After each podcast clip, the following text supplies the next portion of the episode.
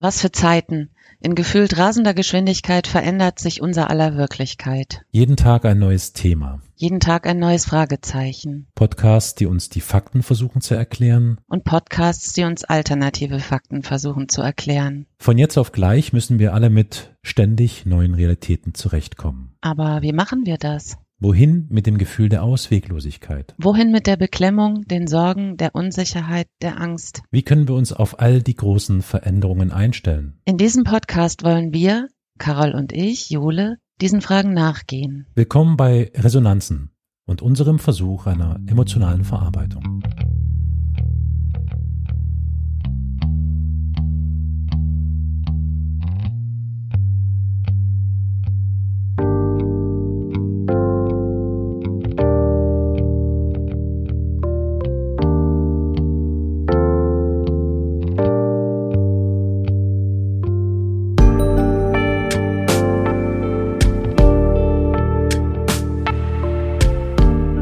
Hitlers brennt noch Licht. Es ist nie ganz erloschen. Nur eine kurze, ruhige Zeit war's Fenster fest verschlossen. Nur ab und zu ganz schüchtern, fast kaum hörbar ein Gewisper. Man nahm's kaum wahr und dachte sich, was soll's, da ist noch Licht an. Bei Hitlers brennt noch Licht. Jetzt treten sie ans Fenster, jetzt sieht man sie, jetzt hört man sie, das sind keine Gespenster, Ganz stolz und lautstark stehen sie da, entzünden und krakeelen, und ihre Drohung ist ganz klar. Wir gehen wieder wählen. Bei Hitlers brennt noch Licht. Vernunft, wo bist du? Wo? Komm raus und hilf und schalt es aus, sonst brennt es lichterloh. Das ist von Simon Pierce. Ein, finde ich, sehr passendes Gedicht zur nicht nur derzeitigen Situation, sondern allgemein zur politisch-gesellschaftlichen Entwicklung, die wir ja nun doch ganz oft hier bei uns im Podcast besprechen. Das ist wahr. Ich habe auch gedacht, haben wir nicht gerade erst vor kurzem, ich ja. weiß gar nicht in welcher Folge, über äh, diesen Typen namens Frei ähm, äh, äh, äh ja, seiner ja, ne? da hatten wir doch gerade erst ja, das Thema, ähm, sollen wir nicht eine Kontingentlösung ja. für die Flüchtlingsfrage, bla bla bla, wo wir gerade erst darüber gesprochen haben vor ein paar Wochen, dass ich so ein ungutes Gefühl habe, mhm. dass sich die CDU immer weiter in diese Richtung äh, begibt. Ne? Mhm. Und ja, wir reden heute über die Causa Aiwanger, aber eigentlich habe ich so gedacht, es ist ja wirklich nicht so, dass die Causa Aiwanger nicht schon irgendwie in jedem Podcast besprochen wurde und besprochen wird und jeder äh, qualifizierte und unqualifizierte Sachen dazu zu sagen hat. Wo ziehen wir eigentlich hin? ich würde das eigentlich eher als Einstiegs ähm, Ding nehmen, um hm. auf das eigentliche Thema zu kommen, so ungefähr.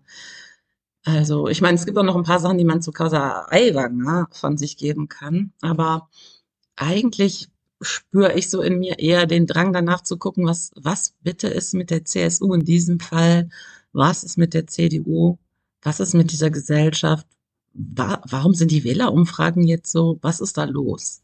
Hm, ich weiß nicht, wie dir das so vorgekommen ist. Ich fand, dass die Medien zumindestens voll waren, auch von diesen ganzen Banalitäten zu diesem ganzen Eiwanger-Thema. Und ähm, man hat irgendwie gar nicht über die über das wirkliche Problem gesprochen, sondern hat es war es jetzt der Bruder, ähm, hat er sich jetzt adäquat entschuldigt? Nein, ja. Was ist mit den 25 Fragen?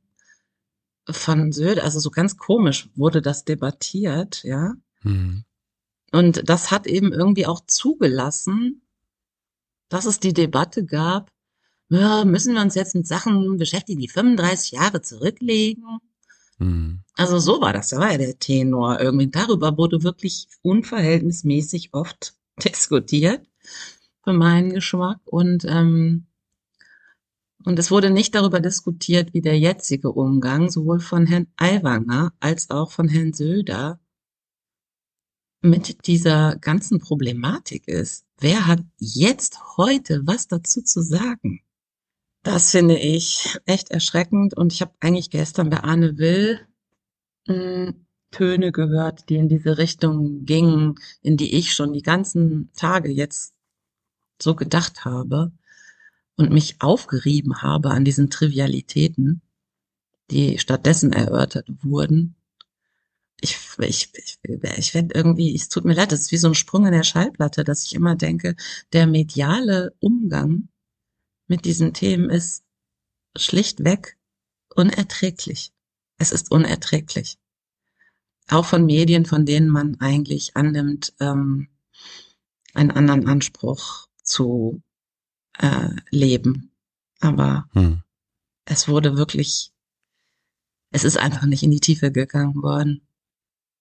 Es ist, ich weiß nicht, wie, wie war dein Eindruck? Hm.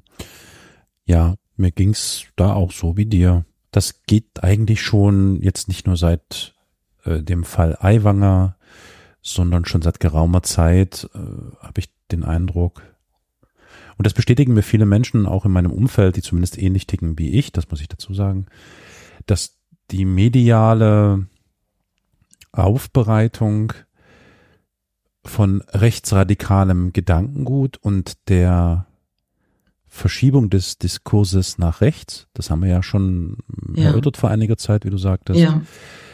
dass das äh, sehr unreflektiert ist, beziehungsweise einem auch wirklich äh, also dass man den Eindruck hat, dass äh, das Narrativ auch dankbar aufgegriffen wird, was dort vor einem liegt.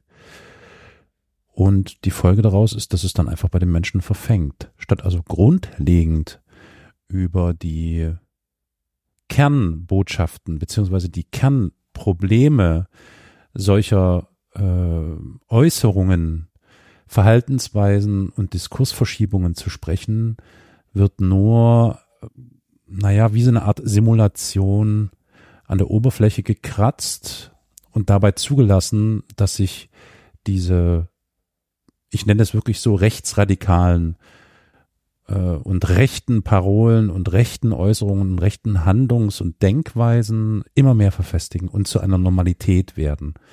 Mhm. Also, naja, das, was man überall und äh, immer hört, Diskursverschiebung nach rechts. Ja. Ich glaube, der letzte aktuelle Fall, der zumindest medial auch, wie soll ich sagen, mehr oder weniger aufgegriffen wurde, war das Sommerinterview mit der ja. rechtsradikalen ja. Ähm, Alice Weidel heißt sie, glaube ich. Ja. Wo man natürlich ganz berechtigt die Frage stellen könnte, warum ist diese Frau überhaupt in einem Sommerinterview? Ja. Es gibt überhaupt gar keine Notwendigkeit so wie man eben auch nicht Björn Höcke im MDR-Sommerinterview interviewen muss und, und, und, und, und. Also sprich, derartigen Stimmen, derartigen Menschen, derartigen Meinungen überhaupt eine Plattform und eine Möglichkeit zu bieten, in die Öffentlichkeit zu treten und das ja. immer mehr in die Gesellschaft zu tragen. Das ist mir ein absolutes Rätsel. Oder, naja, Rätsel ist vielleicht falsch gesagt. Das ist mir gar kein Rätsel. Es ist, äh, es ist widerlich und ja, damit hat sich dann auch schon so. Ja. Was wirklich, um da, um da zurückzukommen auf, auf dein Eingangsstatement, was wirklich enervierend ist, nee, das ist ein zu, zu elaborierter Begriff, was wirklich nervt und an einem zerrt und rüttelt, so wie eben auch in der Causa Lindemann und Frei in Sachen Kontingent äh, Geflüchtete, äh, ist dass da überhaupt nicht, also es wird nicht weiter in die Tiefe gegangen, wie du es gesagt hast, weißt nee. du? Also es wird überhaupt nicht ausgeleuchtet und beleuchtet, ja. was das Gedachte, Gewünschte, Gesagte überhaupt mit der Gesellschaft, den Menschen und der Politik und mit sogar der Demokratie macht. So.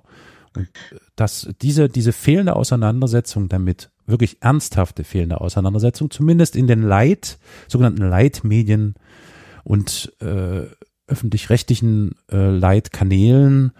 Das ist ermüdend und deswegen äh, tue ich mir das auch gar nicht an. Also ich schaue mir schon seit, du weißt es ja, schon seit ja. geraumer Zeit echt auch nicht mehr diese ganzen Anne Will mhm. und Lanz und ja. wie sie alle Sendungen an, weil vollkommen klar ist, was da passiert. Dort wird es darauf angelegt, dass möglichst Menschen aufeinandertreffen, die definitiv einen oberflächlichen Konflikt austragen, was dann in entweder Derailing mündet oder aber in Nebelkerzen.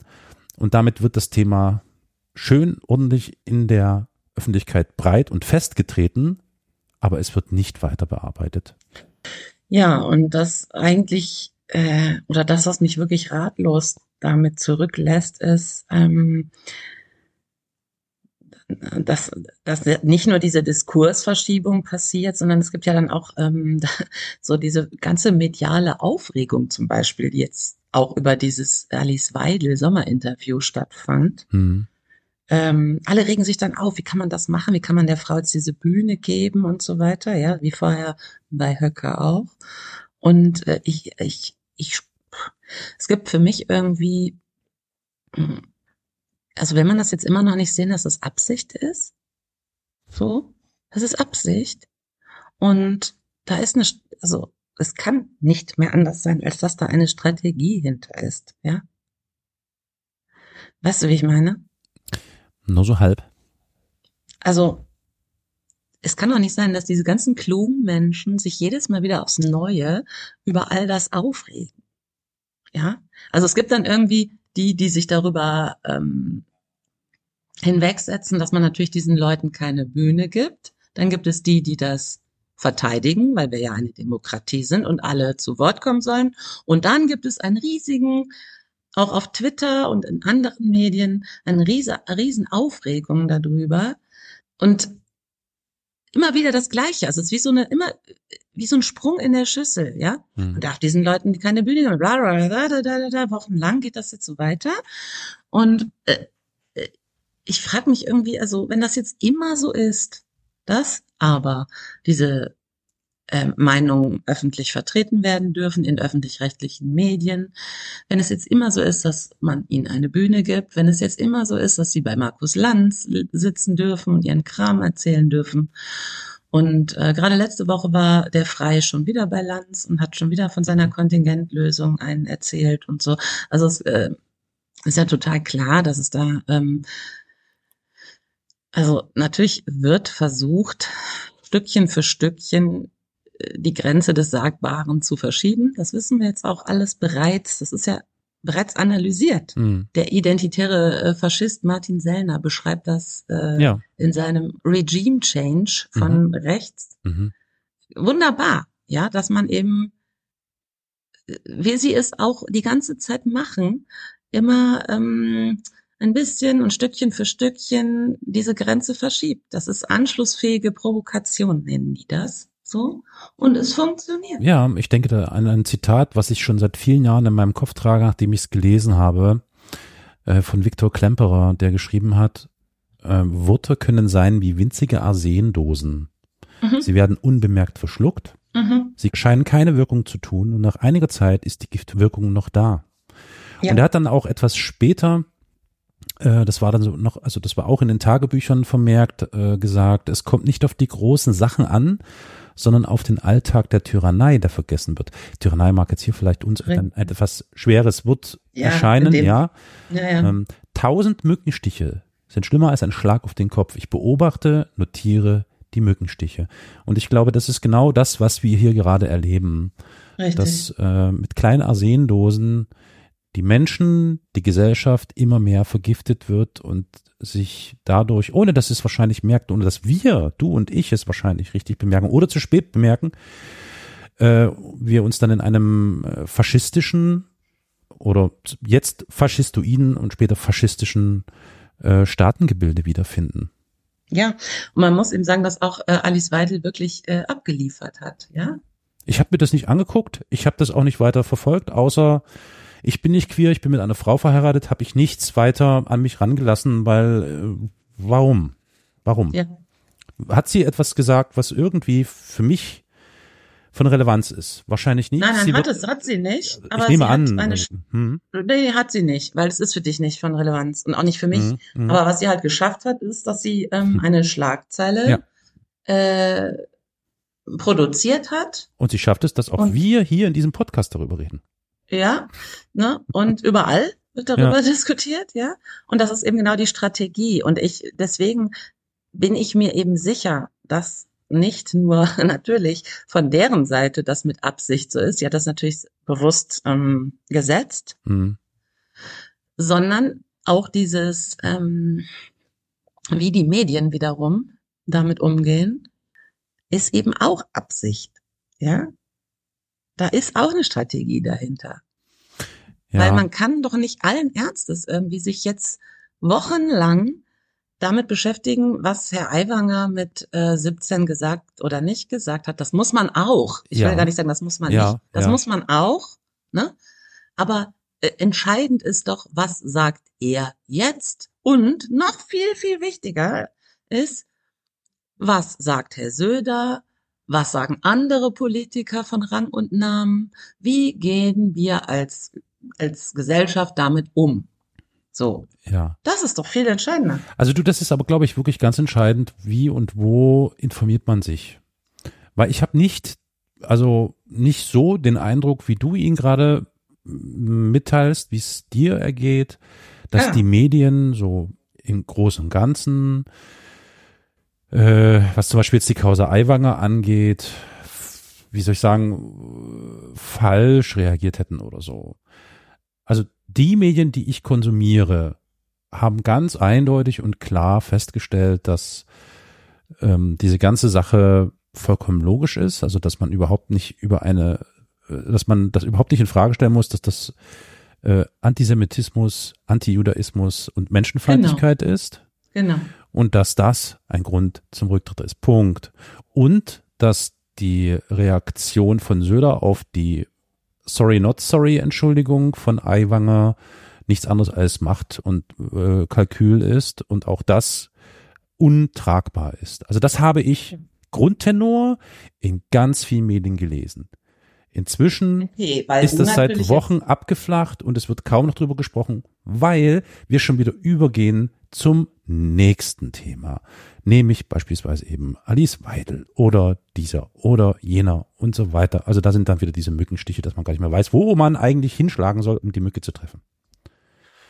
Das ist, glaube ich, wirklich massiv das Problem. Ich fand das ganz interessant. Ich habe vor einigen Tagen auf Mastodon mit einem äh, Nutzer haben wir uns ausgetauscht über was zum Beispiel an mir vollkommen vorbeigegangen ist. Das ist der Nachteil, wenn man sich versucht zu schützen vor diesen Mückenstichen vor einer Verschärfung der Maßnahmen gegen Geflüchtete, die ins Land kommen und durchs BAMF befragt werden. Wir kennen die Story oder beziehungsweise das, was geschieht, dass Geflüchtete, die nach Deutschland kommen und durchs BAMF dann in äh, diesen Prüfprozess äh, geraten oder vom BAMF ins, in die Prüfung genommen werden, dass zum Beispiel deren äh, Handys und, und, und äh, mobile Geräte durchscannt und durchleuchtet werden nach Kontakten und also kompletter Zugriff auf die Privatsphäre dieser Menschen.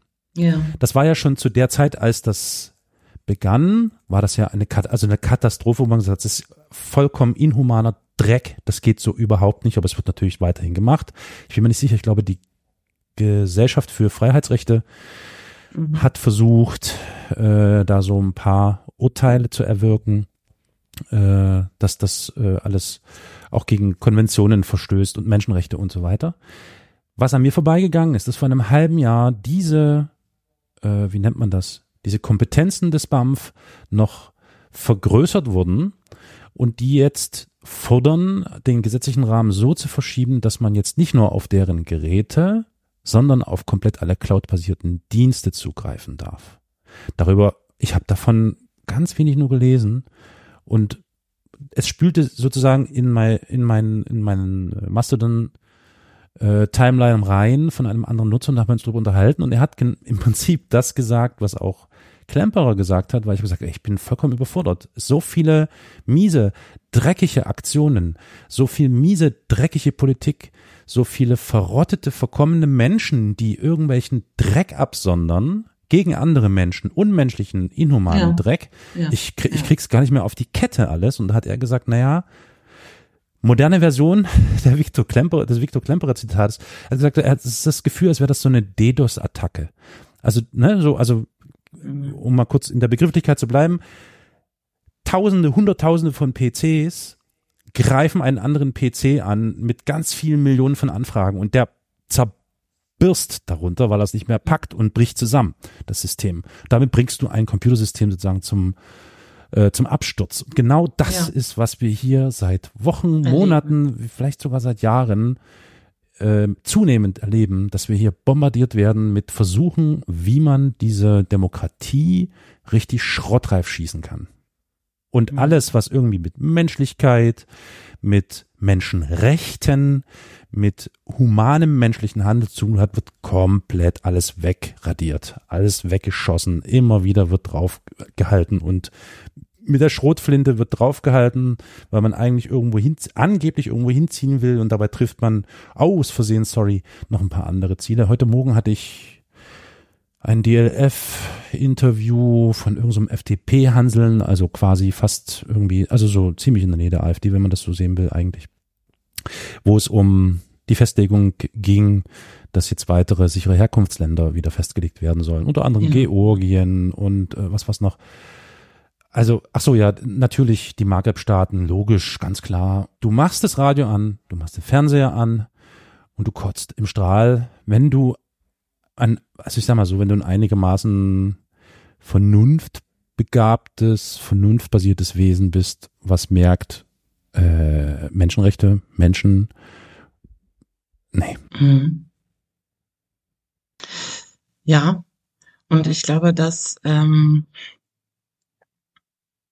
ja, und ich, ich finde, das schließt sich eben ehrlich gesagt genau da an, weil wenn wenn wir jetzt auf das wieder zurückgehen, was ich am Anfang gesagt habe, oder was da mein Gefühl ist, dass die, ähm, dass die Medien das halt komplett mittransportieren und eben nicht ähm, zerlegen und genauer hingucken, sondern immer alles so unreflektiert daher wiederholen, ne, was aus diesen Mündern kommt. Das meine ich halt. Das gibt bei mir diesen, diesen Impuls zu denken, dass da dass das eben Absicht ist. Also, dass da, weißt du, wie ich meine? Mhm. Das genau führt dazu. Und, und ich frage mich halt, und ich meine, deswegen ist mir eigentlich fast schon egal jetzt, was mit Aiwanger ist oder mit Alice Weidel und, und Höcke und bla bla, sondern ich finde ähm, für mich jetzt irgendwie interessanter und entscheidender zu gucken, wie ist die CSU damit umgegangen und im Weiteren die CDU. Warum?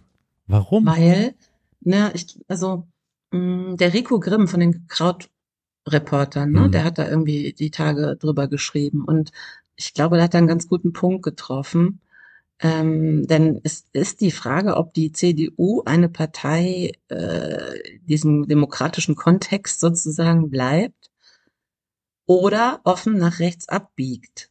Das hat nämlich. Die Frage ähm, ist, dass die Frage stellt sich überhaupt nicht. Die ist, die ist geklärt, die ist beantwortet und zwar Tag ein, Tag aus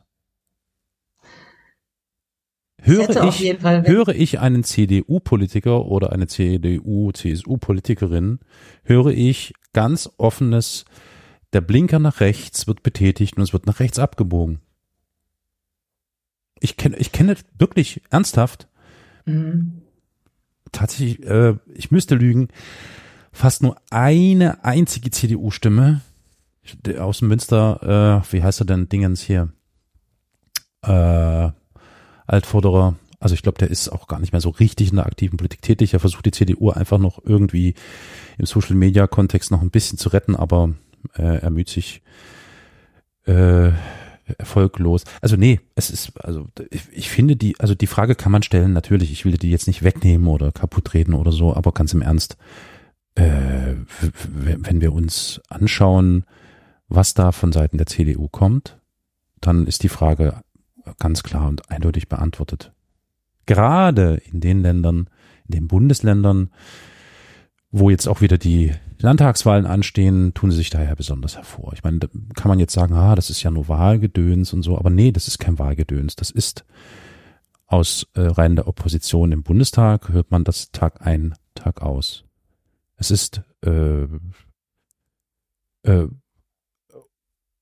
Politik, äh, die äh, ganz klar rechtsradikales Gedankengut stärkt.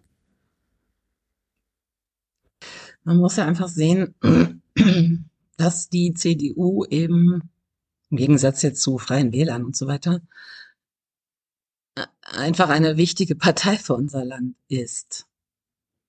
Und ähm, sie hat bisher fünf Bundeskanzler gestellt und weiß ich nicht, überall gibt es Ministerpräsidenten aus dieser Partei, auch in meinem Bundesland und in deinem.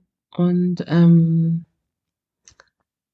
würde schon sagen, dass es in der Vergangenheit, hm, wie soll ich sagen, für das demokratische Deutschland zumindestens äh, staatsbildende Kraft oder so hatte das, glaube ich, ähm, mhm. der Rico Groß geschrieben. Grimm. Mhm. Äh, Grimm.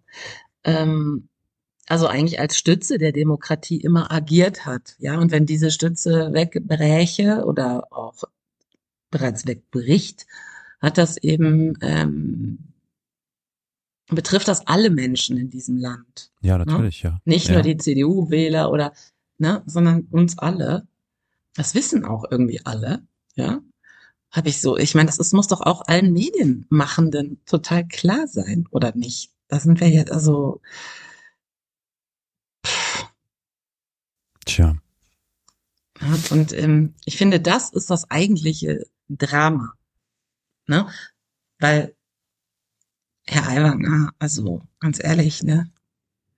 Schlimm genug, so, ne? Aber ähm, abgesehen von dem, was wir gerade gesagt haben, dass er natürlich zum zur Diskursverschiebung maßgeblich hier beigetragen hat, dieser ganze, diese ganze Angelegenheit. Alles. Es trägt alles zur Diskursverschiebung bei. Genau. Komplett. Ne? Egal. Aber wer. ansonsten ist ja die Partei ja jetzt egal. So, also ne? Merz, Söder, Kretschmer, genau, Linnemann, wie die alle ja. heißen. Genau. Alle, die, die, Bank durchweg, sorgen ja. für diese Diskursverschiebung. Tag ein, Tag aus.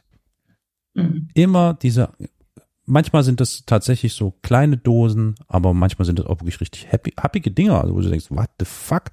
Wie, warum, weshalb? Ja, aber es gibt trotzdem, es gibt ja auch noch die ähm, andere Fraktion sozusagen, ja, äh, die eher so auf dem Angela Merkel-Kurs unterwegs Wer? sind. Wer ist das? Mir, also mir fällt wirklich ad hoc, das ist, ist keine provokative Frage, sondern mir fällt wirklich. Also es gibt den Ministerpräsidenten ähm, von Schleswig-Holstein und auch den von NRW, ne, den Ministerpräsidenten hier von uns. Ach, den, den man kaum hört, ne?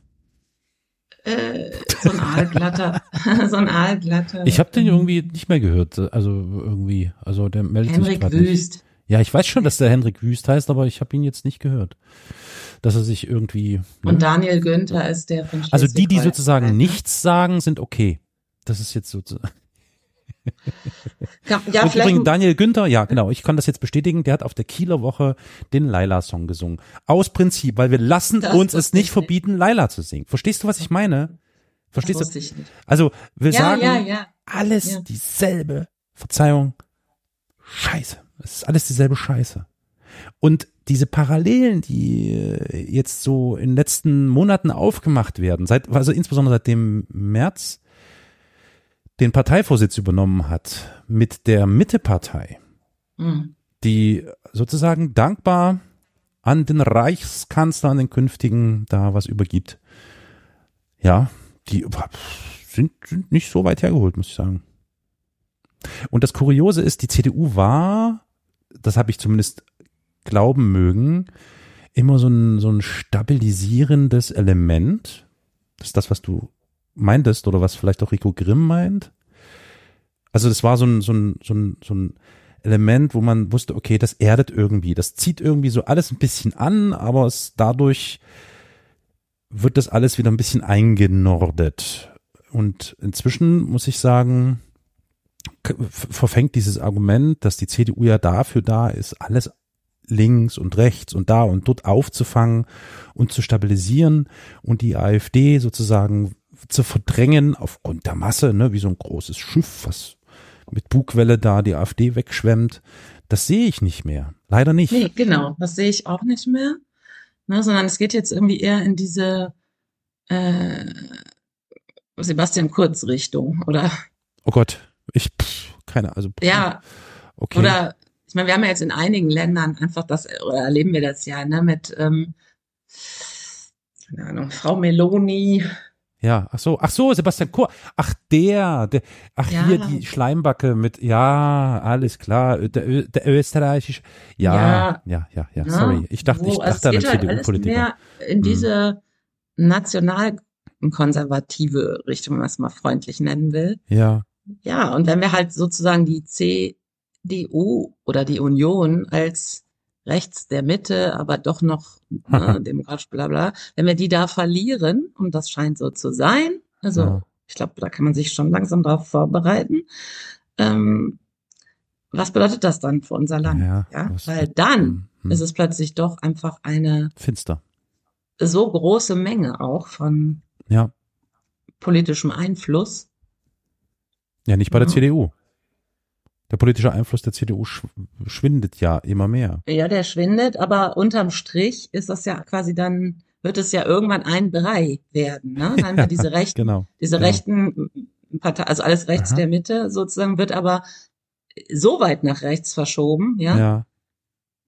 Das, da, wann haben wir eben diesen nationalkonservativen Ansatz? Ja. Und man, ich finde, man sieht auch an dieser Söder-Reaktion, ähm, es ist ja in der letzten Wahlerhebung klar geworden, dass die verloren haben, ne? Vier Prozentpunkte oder so. Und ich meine, die wählen in drei Wochen, ne? Mhm. Ist ja jetzt auch nicht was, was sich nochmal eben schnell ausgleichen lässt. Es wird so kommen.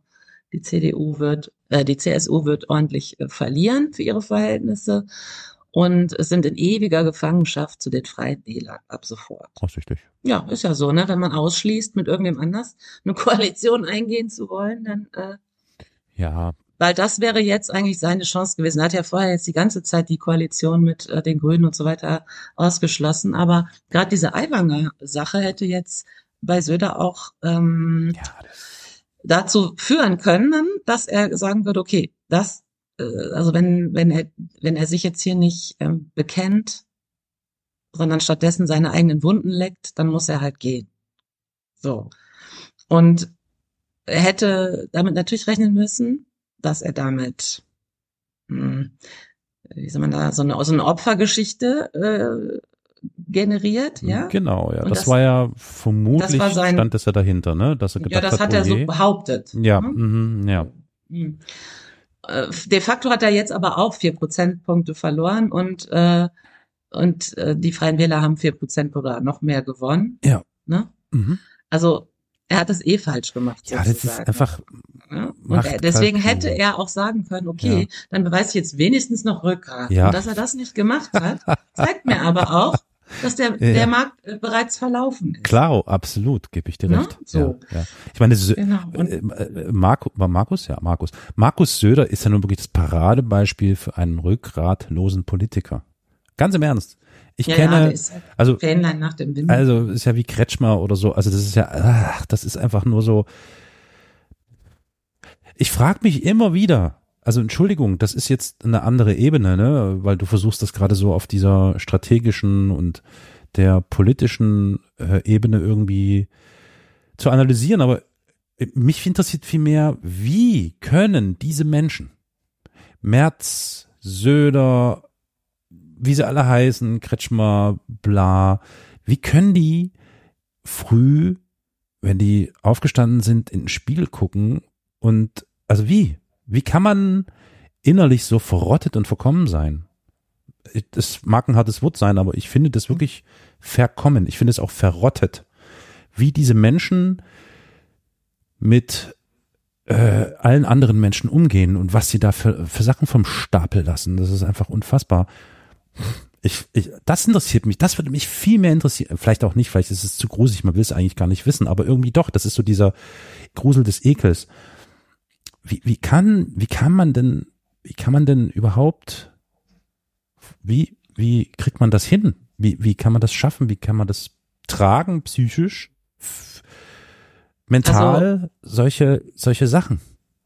Naja, da geht's halt ausschließlich nur noch um Macht, ne? Und ähm, der frühere CSU-Chef Erwin Huber, der hat zum Beispiel, ist interessant, ne, CSU-Chef, der hat zum Beispiel ähm, in dieser Aiwanger Geschichte äh, ja auf die Methode Trump verwiesen ne, mhm. in der deutschen Politik und äh, gesagt, man ignoriert hier Antisemitismus eskaliert, in, inszeniert sich als Opfer, beschimpft die vermeintliche Lügenpresse und so weiter. Das hat er eins zu eins ja auch gemacht, der Aiwanger.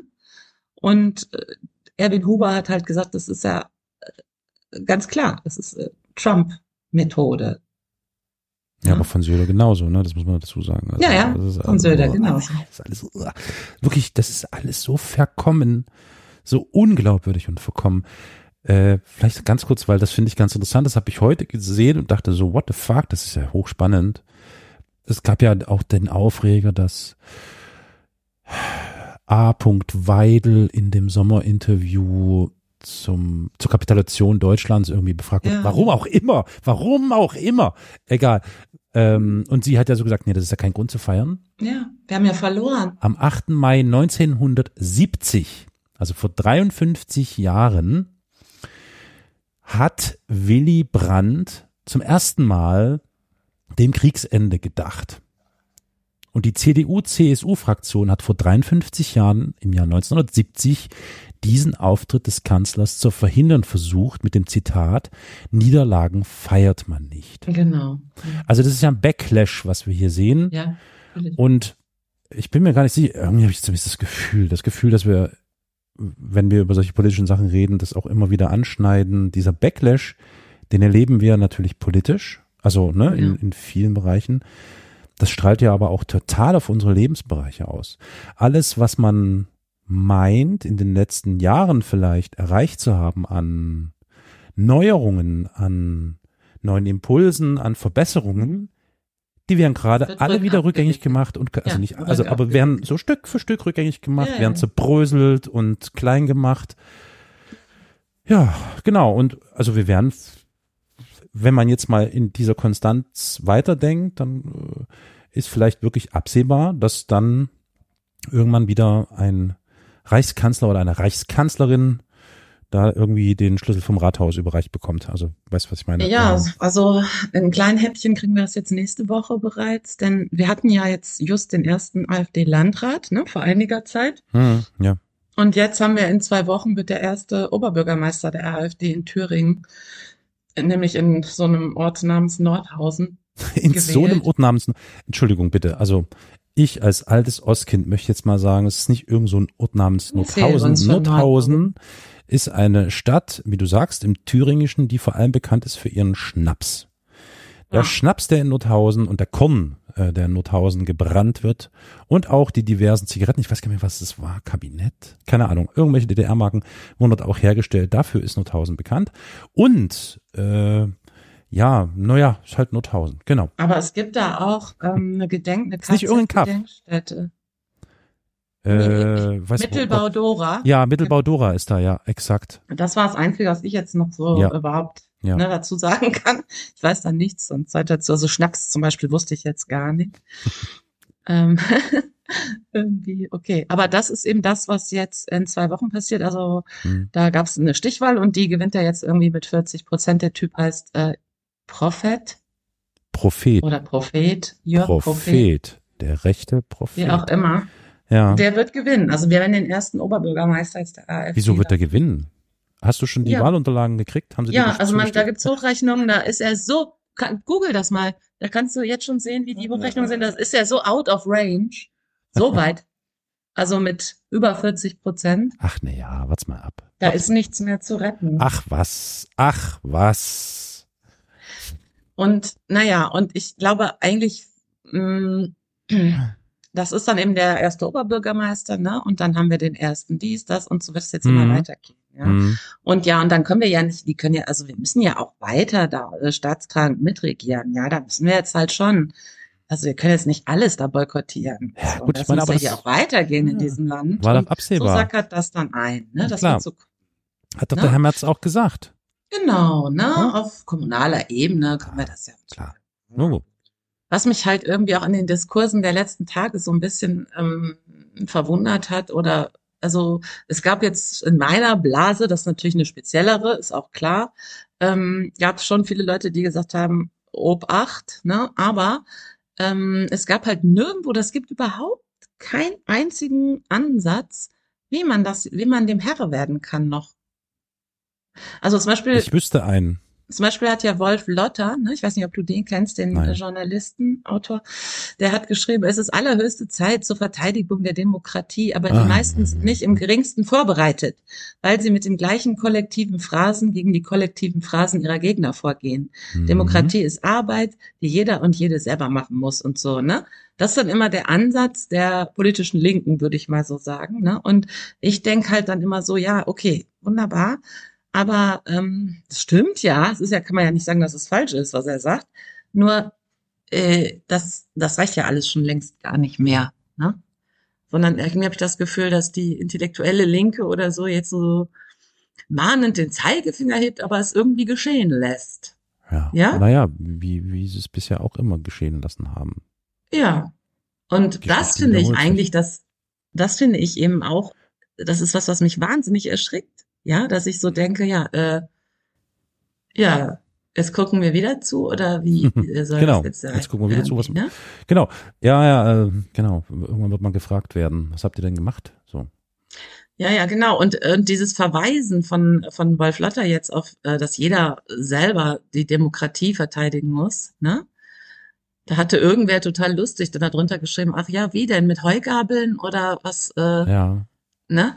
So. Und das trifft natürlich irgendwie den Punkt, weil äh, sich mal wieder darstellt, dass die die Strategien der ähm, Mitte-Links-Leute, geschweige denn ganz linken Leute, einfach immer über so ein Intellekt, Intellekt oder über so ein Dings, ne, da äh, jetzt, das, das reicht aber nicht mehr. Wir brauchen ganz andere Strategien.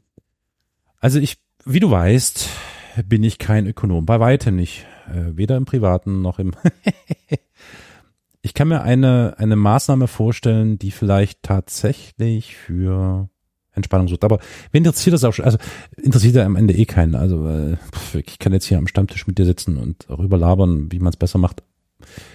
Man nehme ganz viel Geld und werfe jedem einzelnen Bürger, jeder einzelnen Bürgerin ganz viel Geld vor ja. die Nase. Das ist ja. Punkt eins. Wir müssen, ach scheiße, wir müssen, ah, Nein. Ich lasse ja, es aber jetzt drin. Ich lasse es jetzt drin. Ja, klar. Aber dieses Wir müssen ist schon wieder. Bleh. Nein, wir ja. müssen gar nichts. Wir können überhaupt nichts. Wir sitzen da und labern. Also, was gemacht werden könnte, was mir irgendwie sinnvoll erscheint, ist, den Menschen zu zeigen, hier habt ihr Kohle, geht shoppen, macht, was ihr wollt, alles easy, ihr seid nicht mehr arm. Die Leute äh, aus, also Armut holen, beziehungsweise zumindest finanziell stabilisieren, ökonomisch ja. stabilisieren. Ich glaube, das ja. könnte einiges beruhigen und so ein bisschen diese braune Scheißewelle, die da auf uns zu oder vielleicht scheiß Tsunami da auf uns zu walzt, könnte man vielleicht mit dieser Brandmauer Geld noch ein bisschen stoppen. Keine Ahnung, ob das wirklich pff, mhm. irgendwie erscheint mir das plausibel so rein da, ja. menschlich, weiß ich ja. nicht. Doch, also, also da gibt's ja sogar Studien, also auch ne, tatsächlich tolle linke Studien zu. Ja. Aber der Witz ist ja, dass ja aktuell genau das Gegenteil Nein, passiert. natürlich, klar. Das, dadurch wird die Welle natürlich auch immer höher. Wenn auch das natürlich, ja, naja, wie auch immer. Und der zweite Punkt ist dann eher so dieser zivilgesellschaftliche, und da, da stimme ich diesem Wolf Lotter oder wie er hieß, oder Wolf, mhm, ja, Wolf Lotter heißt der. Äh, stimme ich schon zu. Äh, das ist eine Phrase und ich kann es eigentlich auch nicht mehr hören und es ist einfach so, äh, und ich meine, ich sitze in Dresden, ne, und die Menschen hier, hatte ich das nicht irgendwann letztens oder vorletztens gesagt? Die Menschen hier, die, du merkst es denen an, die sind einfach nur noch müde die werden, die gehen nicht mehr auf die, es gibt nur noch ganz wenige Menschen, die gegen diesen ganzen Scheiß auf die Straße gehen. Jeden beschissenen Montag, bei jeder Gelegenheit, wo dieses braune Gesocks durch die Straßen wackelt mit ihren Mistgabeln, gibt es ein paar wenige Menschen, die bei Wind und Wetter dahin gehen. Aber ansonsten gehst du durch die Straßen und siehst überall irgendwie die Fernseher flackern und die Leute sitzen auf ihren Sofas und sind einfach die sind einfach, es ist geschafft, es ist geschafft. Die Gesellschaft ist, ist spröde und porös geworden und kann nicht mehr als Dichtmittel fungieren. So, das ist mein ja. Eindruck und man sieht das eben wirklich echt besonders gut in solchen Städten wie eben Dresden oder vielleicht auch in äh, Nordhausen oder generell so in Thüringen und Sachsen und so. Das ist einfach mh, mm, schwierig.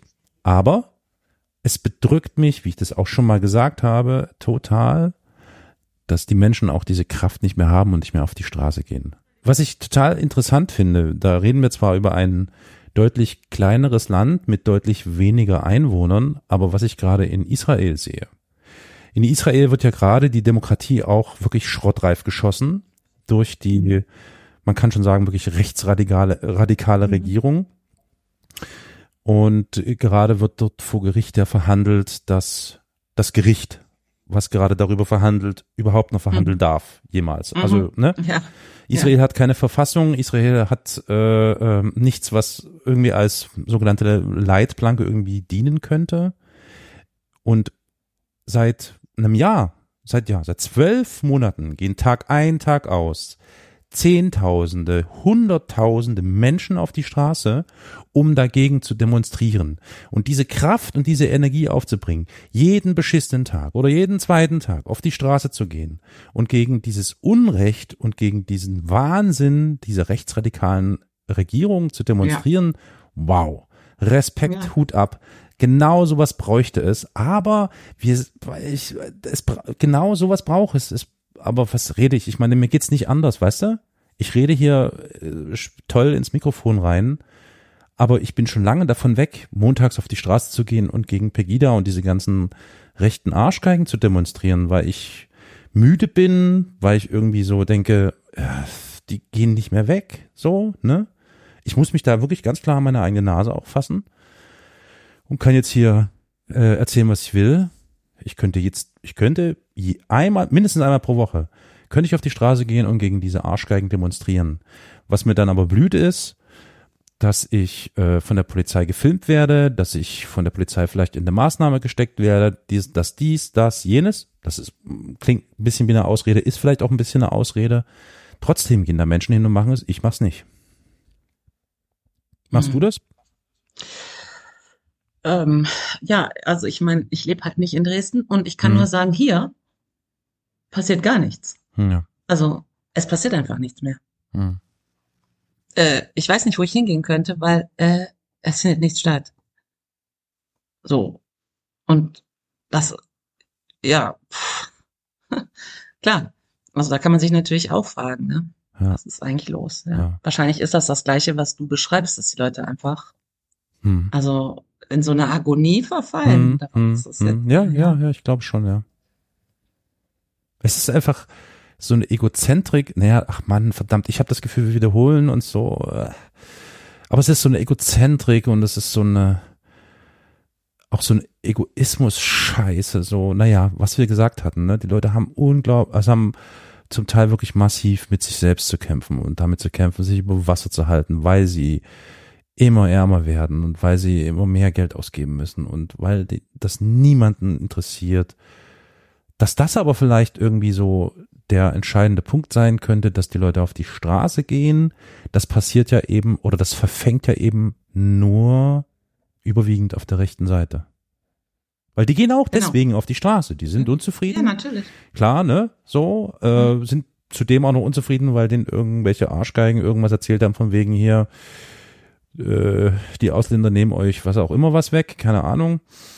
Warum verfängt das denn? Ach naja, es ist diese Schweigespirale. Wir stecken mittendrin in dieser Schweigespirale, die ist ja nun nicht unbekannt. Ja, aber ich meine, es gibt ja auch Leute, die nicht schweigen. Also es gibt ja zum Beispiel so Leute wie ähm, Marina Weißband oder so, ne? Die äh, lautstark sich äußert und auch tatsächlich immer noch in große Medien eingeladen wird. Ja, das sind äußern. Einzelpersonen. Das sind alles Einzelpersonen, ja. die sich aufreiben mit viel Glück, vielleicht auch irgendwie äh, da auch gehört werden. Aber ich kann nur sagen, es ist krass, diese, also diese Parallelen zu den 70ern, die ich vorhin schon erwähnte. Und an und, und in Erinnerung an diese Theorie dieser öffentlichen Meinung in der Schweigespirale von Elisabeth Nölle-Neumann.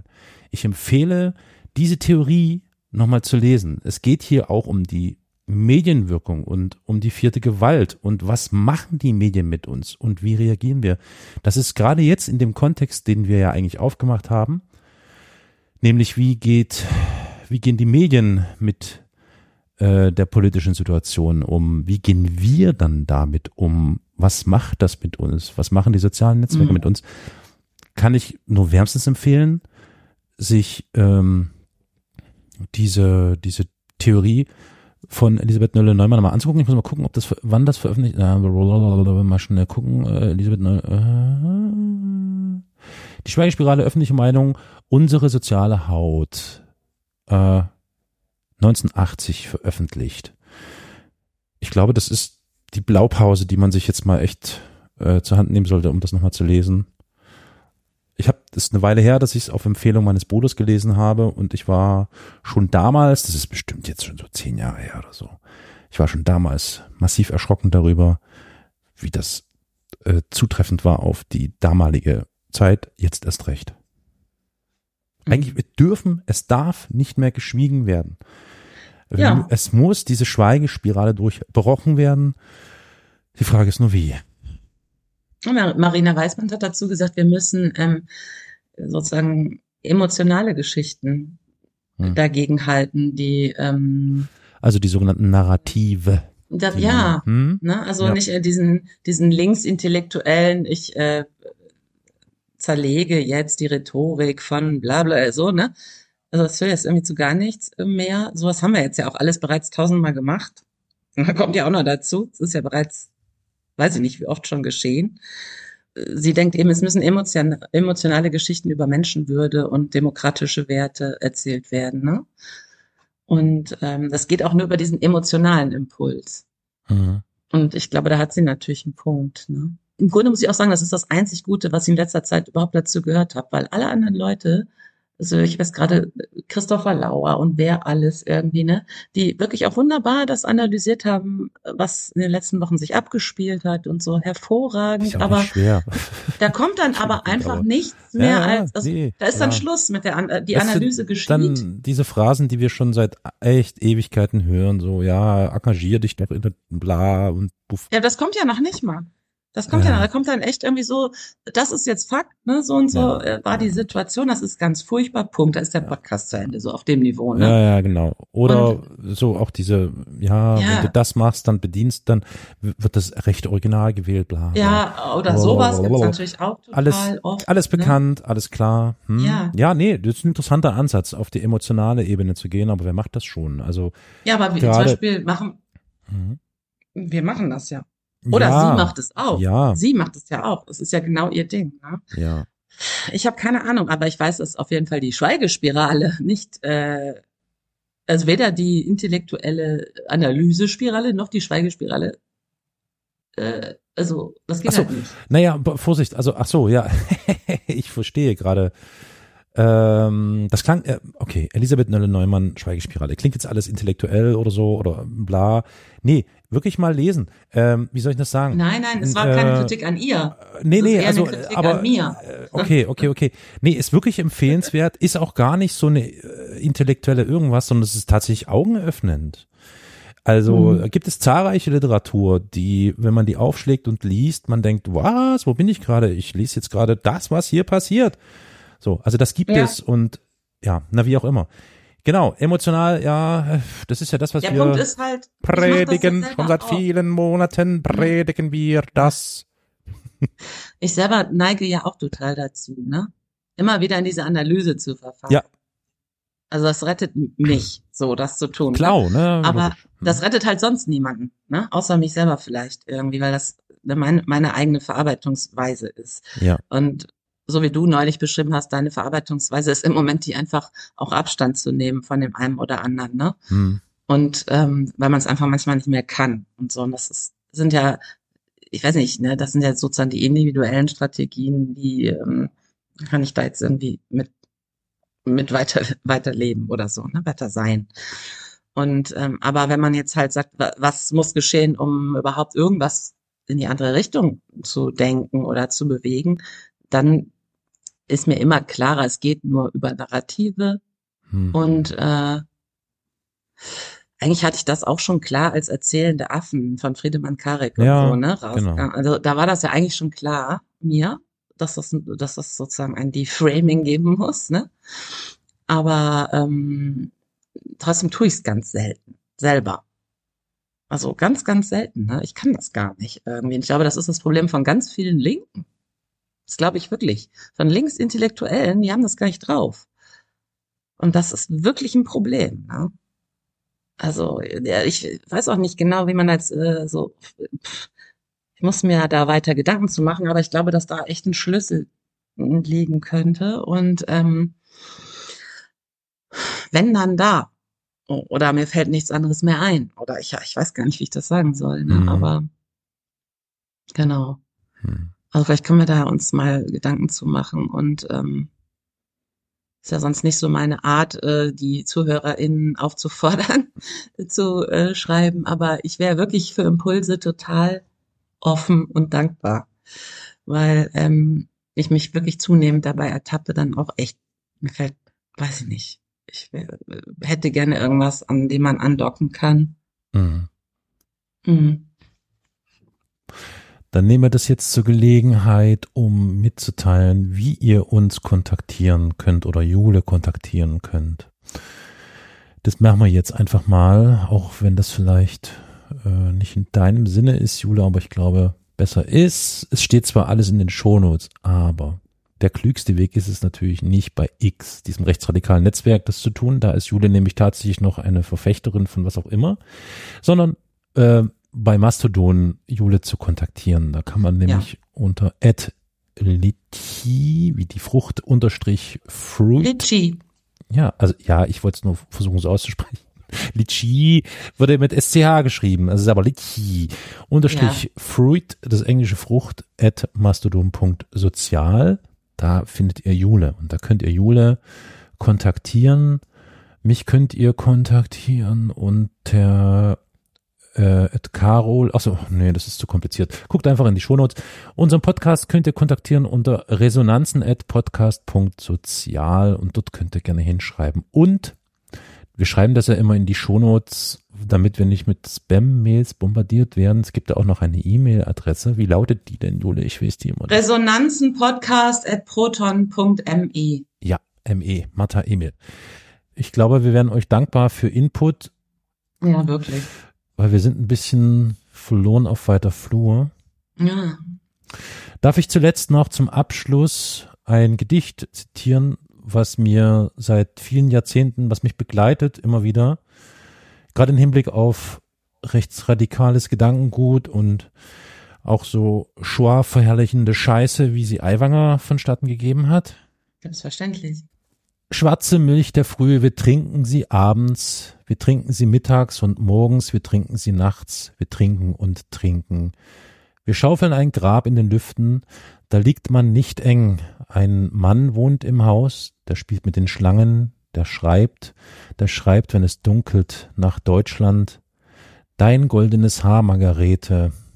Er schreibt es und tritt vor das Haus und es blitzen die Sterne, er pfeift seine Rüden herbei, er pfeift seine Juden hervor, lässt schaufeln ein Grab in der Erde. Er befiehlt uns, spielt auf, nun zum Tanz. Schwarze Milch der Frühe, wir trinken dich nachts, wir trinken dich morgens und mittags, wir trinken dich abends, wir trinken und trinken. Ein Mann wohnt im Haus, der spielt mit den Schlangen, der schreibt, der schreibt, wenn es dunkelt nach Deutschland, dein goldenes Haar, Margarete, dein aschenes Haar, Sulamit. Wir schaufeln ein Grab in den Lüften, da liegt man nicht eng. Er ruft, stecht tiefer ins Erdreich, Ihr einen, ihr anderen singet und spielt, er greift nach dem Eisen, im Gurt er schwingt's, seine Augen sind blau, stecht tiefer, die Spaten, ihr einen, ihr anderen spielt weiter zum Tanz auf. Schwarze Milch der Frühe, wir trinken dich nachts, wir trinken dich mittags und morgens, wir trinken dich abends, wir trinken und trinken. Ein Mann wohnt im Haus, dein goldenes Haar, Margarete, dein aschenes Haar, Solamit, er spielt mit den Schlangen. Er ruft, spielt süßer den Tod, der Tod ist ein Meister aus Deutschland. Er ruft, streicht dunkler die Geigen, dann steigt ihr als Rauch in die Luft, dann habt ihr ein Grab in den Wolken, da liegt man nicht eng. Schwarze Milch der Frühe, wir trinken dich nachts, wir trinken dich mittags, der Tod ist ein Meister aus Deutschland. Wir trinken dich abends und morgens, wir trinken und trinken. Der Tod ist ein Meister aus Deutschland, sein Auge ist blau. Er trifft dich mit bleierner Kugel, er trifft dich genau. Ein Mann wohnt im Haus, dein goldenes Haar, Margarete. Er hetzt seine Rüden auf uns, er schenkt uns ein Grab in der Luft. Spielt mit den Schlangen und träumet, der Tod ist ein Meister aus Deutschland. Dein goldenes Haar, Margarete, dein aschenes Haar, Sulamit. Todesfuge. Hm. Paul Celan, ne? Ja. Ist, sollte man sich einfach mal zur Gemüte führen, wenn man irgendwie das Gefühl hat, ist alles nicht so schlimm, was Aiwanger und Co. von sich geben. Danke dir. Danke dir auch.